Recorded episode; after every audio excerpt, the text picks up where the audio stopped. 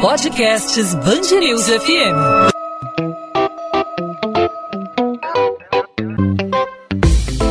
Dois às 20, com Maurício Bastos e Luana Bernardes. Oferecimento Amoedo, sua casa completa. Precisou da Amoedo? Pode contar.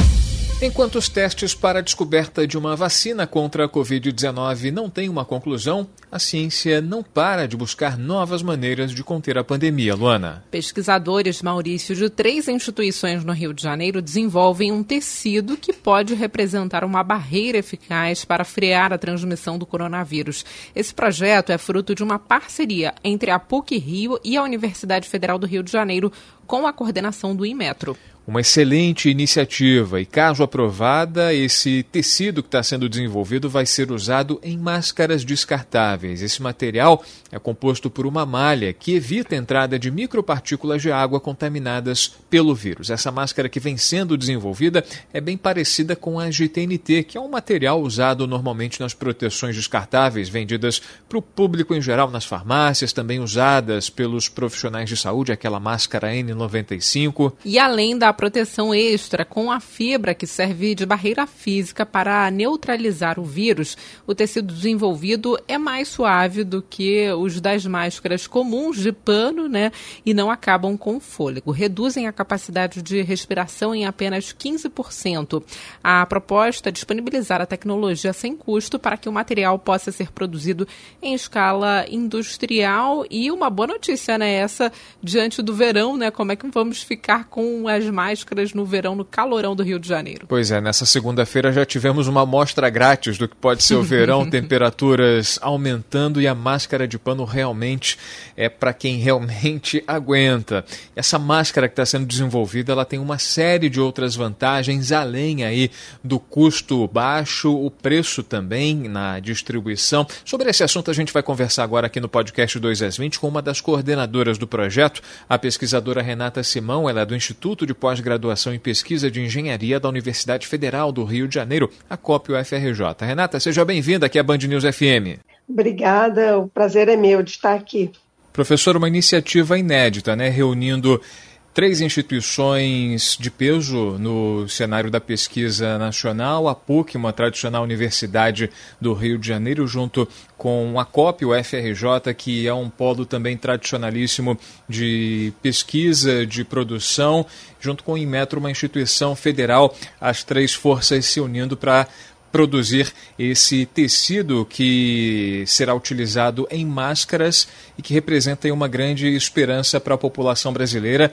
Os casos de coronavírus estão reduzindo, pelo menos aqui no Rio de Janeiro, o número de casos, o número eh, de óbitos, mas ainda assim é algo preocupante. Instituições aí como a Fiocruz falam da possibilidade de uma segunda onda. Pode ser mais uma tentativa de conter a expansão do coronavírus, né, professora? Sim.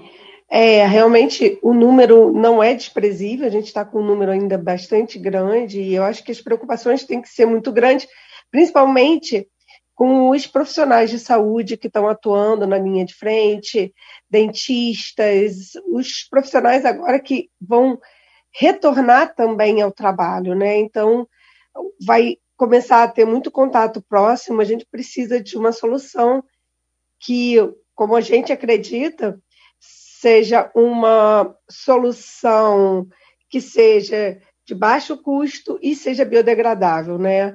O mundo também não comporta mais tanto tanto polímero, tanto plástico é, sendo jogado fora e a gente tem que lidar com o lixo de plástico. Então, o que a gente resolveu fazer, a gente uniu três competências que a gente já tem, né? Eu trabalho com tecidos hidrofóbicos, quer dizer, que evitam que gotas é, sejam absorvidas por, pelos tecidos. E aí, o pessoal da PUC, que produz nanopartículas de grafeno, e o pessoal do Inmetro, com toda a competência de caracterização, a metrologia e também produção de nanofolhas de óxido de zinco, e nós três unidos, a gente acreditou que a gente conseguiria realmente é, fazer um tecido que unisse as propriedades de barreira com as propriedades antivirais que é, poderiam desativar o vírus caso ele tocasse na superfície ou alguma coisa assim. Professora, é, a máscara passou aí nesse, nessa primeira fase de testes, né? Queria que você falasse um pouquinho sobre como vão ser os próximos passos, quando que essa máscara vai estar pronta aí para entrar no mercado. Então, é, atualmente a gente tem um projeto que é financiado pela FAPERJ, né? A gente tem que agradecer muito as FAPs como um todo no Brasil inteiro, mas especialmente a FAPERJ, que tem apoiado fortemente a pesquisa né, né, durante essa pandemia. E o que a gente acredita é que a gente hoje já escolheu o tecido, já está começando a fazer os testes de respirabilidade, de, de hidrofobicidade, que, né, o quanto que esse tecido evita a gota d'água, evita sprays. Isso a gente tem feito, todos os testes ligados mais ao desempenho físico. O que falta agora é a gente fazer é o desempenho contra é, o, o vírus em si. Isso a gente ainda não tem provado e garantido.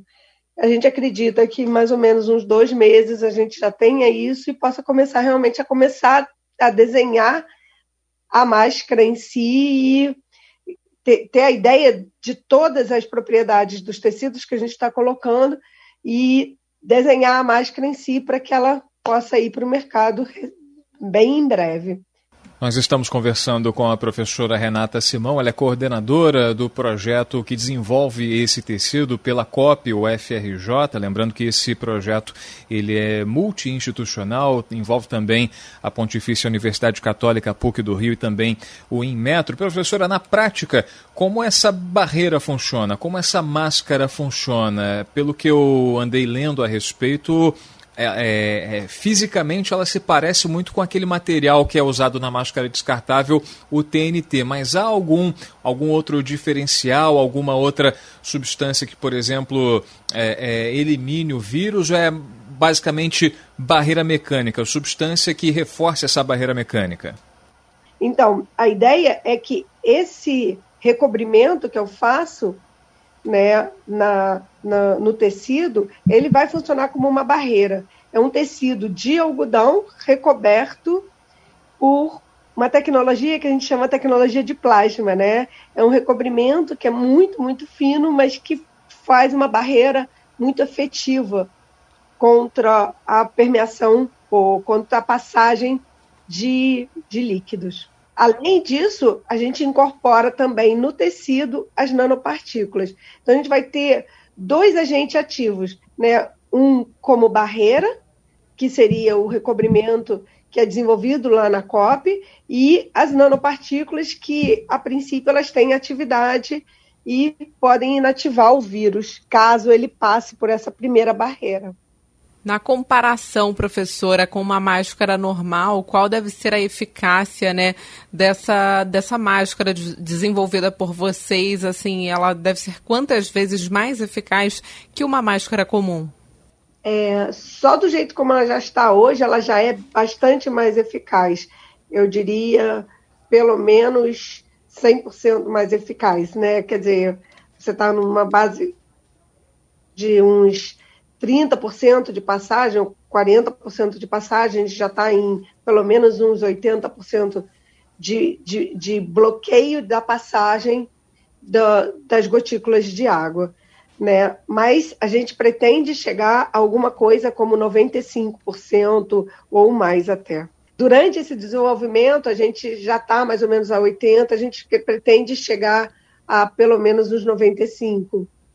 Perfeito, professora Renata Simão. É, agora, em relação ao trajeto do polo de pesquisa até a farmácia, né? até a farmácia ou até a, a enfermaria do hospital, esse, essa, essa, essa tecnologia que está sendo desenvolvida nesse projeto, ela vai ser acessível para o grande público? Vai passar por algum tipo de teste antes para profissionais de saúde, antes de chegar para o consumidor em si? Então, a gente acredita que depois desses dois meses que vem agora de testes, a gente consiga já ter um produto que a gente possa mandar para certificação. Uma vez certificado, a gente pode começar a produzir. Né? E dentro desse nosso projeto da FAPERJ, o que a gente pretende é produzir e doar. Então, existe um caminho de doação que não está muito claro ainda exatamente para onde vai ser, vão ser doadas. Tudo depende também do resultado final, né? A gente acredita que a gente vai ter essa máscara na qualidade que eu coloquei, né? Com 95% de barreira para as gotículas e com atividade antiviral, então ela seria capaz, ela seria possível de ser utilizada para profissionais de, de saúde em todas as condições. Tá seria certo. o equivalente a uma N95. Essa é a nossa ideia, esse é o nosso objetivo final. Então, a princípio, elas vão ser doadas, e aí sim a gente vai tentar capacitar uma empresa para que ela possa fazer essa tecnologia e assim botar no mercado. E a gente espera que até o final do ano isso já esteja no mercado. Tá certo, professora Renata Simão, professora da COP UFRJ, explicando aí, né, essa máscara que está sendo desenvolvida, uma máscara que ajuda a neutralizar o coronavírus. Professora, parabéns pelo seu trabalho e obrigada pela participação aqui na nossa programação. Tá bom, obrigada a vocês. 2 às 20, com Maurício Bastos e Luana Bernardes. No primeiro discurso após o Brasil atingir 100 mil mortes pela Covid-19, o ministro interino da Saúde, Eduardo Pazuello, volta a dizer que o número de vítimas não faz diferença, mas sim a vida de cada brasileiro que foi perdida. A declaração dada nesta segunda-feira repete o tom do pronunciamento feito por meio de nota no fim de semana. Eduardo Pazuello defendeu o início imediato do tratamento da doença e recomendou que os brasileiros com sintomas do coronavírus procurem um médico e tomem os medicamentos prescritos. O general, que já ocupa o cargo de forma temporária há quase 90 dias, igualou o esforço realizado pela pasta no combate à pandemia ao feito durante uma guerra. Pazuello discursou durante a inauguração aqui no Rio de Janeiro de uma unidade de apoio ao diagnóstico da Covid-19 na Fiocruz, na Zona Norte. Com a unidade, a promessa é de que cerca de 17.500 resultados sejam liberados por dia.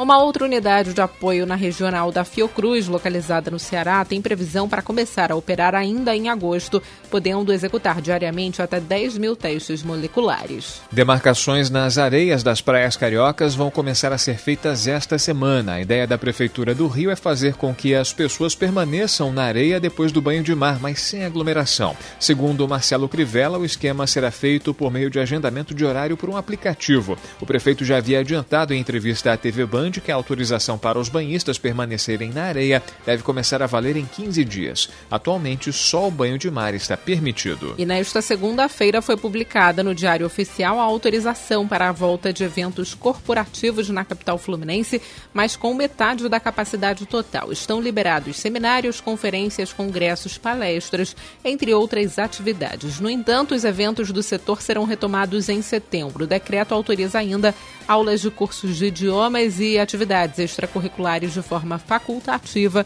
desde que sigam as regras de distanciamento e higienização. Moradores do Grande Rio e da região dos Lagos correm o risco de ter a frota dos ônibus reduzida caso 13 mil rodoviários e empresas não cheguem a um acordo. Até o dia 19, o sindicato que representa os trabalhadores no transporte de parte das regiões metropolitana e dos Lagos participa de reuniões para que a categoria não tenha os salários reduzidos. A sugestão de diminuição dos valores é para que não ocorram mais demissões. Apesar disso, funcionários são contrários à proposta. Assim como no Rio e na Baixada Fluminense, moradores de Niterói, São Gonçalo, Maricá, Itaboraí, Tanguá, Rio Bonito e cidades da região dos lagos também se queixam da diminuição da frota. 2 às 20.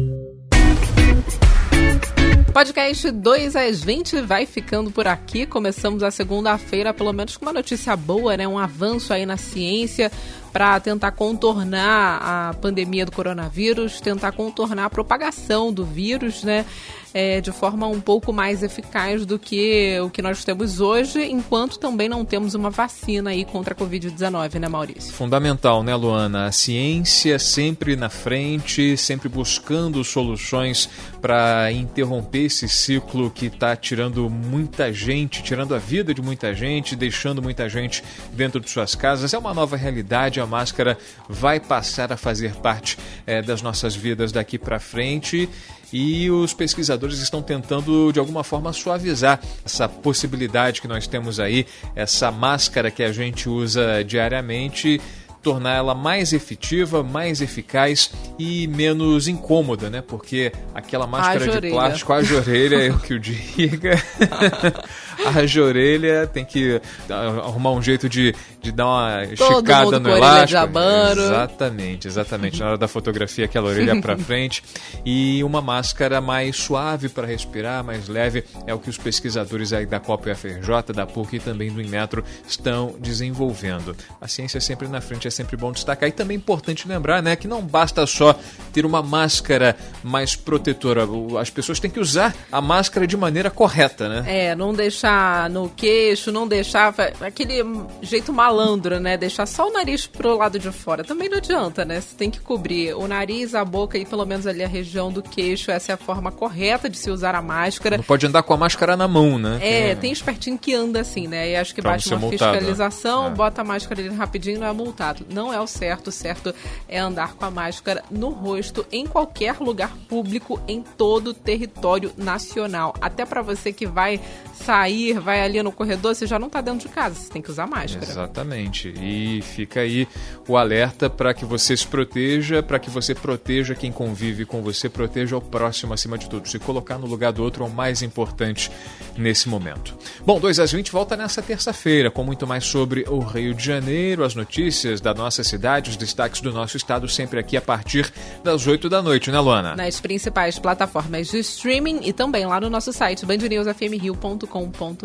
Nessa terça-feira tem mais e a gente lembra, você pode mandar sua sugestão, você pode mandar o seu recado, pode fazer a sua pergunta, a sua crítica. Fique à vontade pelo Instagram você fala com a Luana Bernardes pelo. Bernardes Underline Luana, meu Instagram sobre literatura, mas eu também falo por lá sobre o podcast 2 às 20. Fique à vontade para mandar a sua sugestão de pauta, sua, o seu comentário sobre o podcast. Comigo você fala no Maurício Bastos Rádio, é a forma que a gente tem para se comunicar e compartilhar ideias no podcast 2 às 20. Nessa terça-feira tem mais encontro marcado. Tchau, Luana. Tchau, tchau, Maurício. Até logo.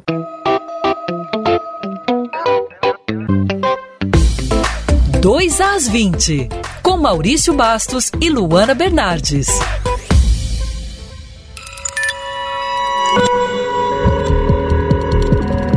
Podcasts News FM.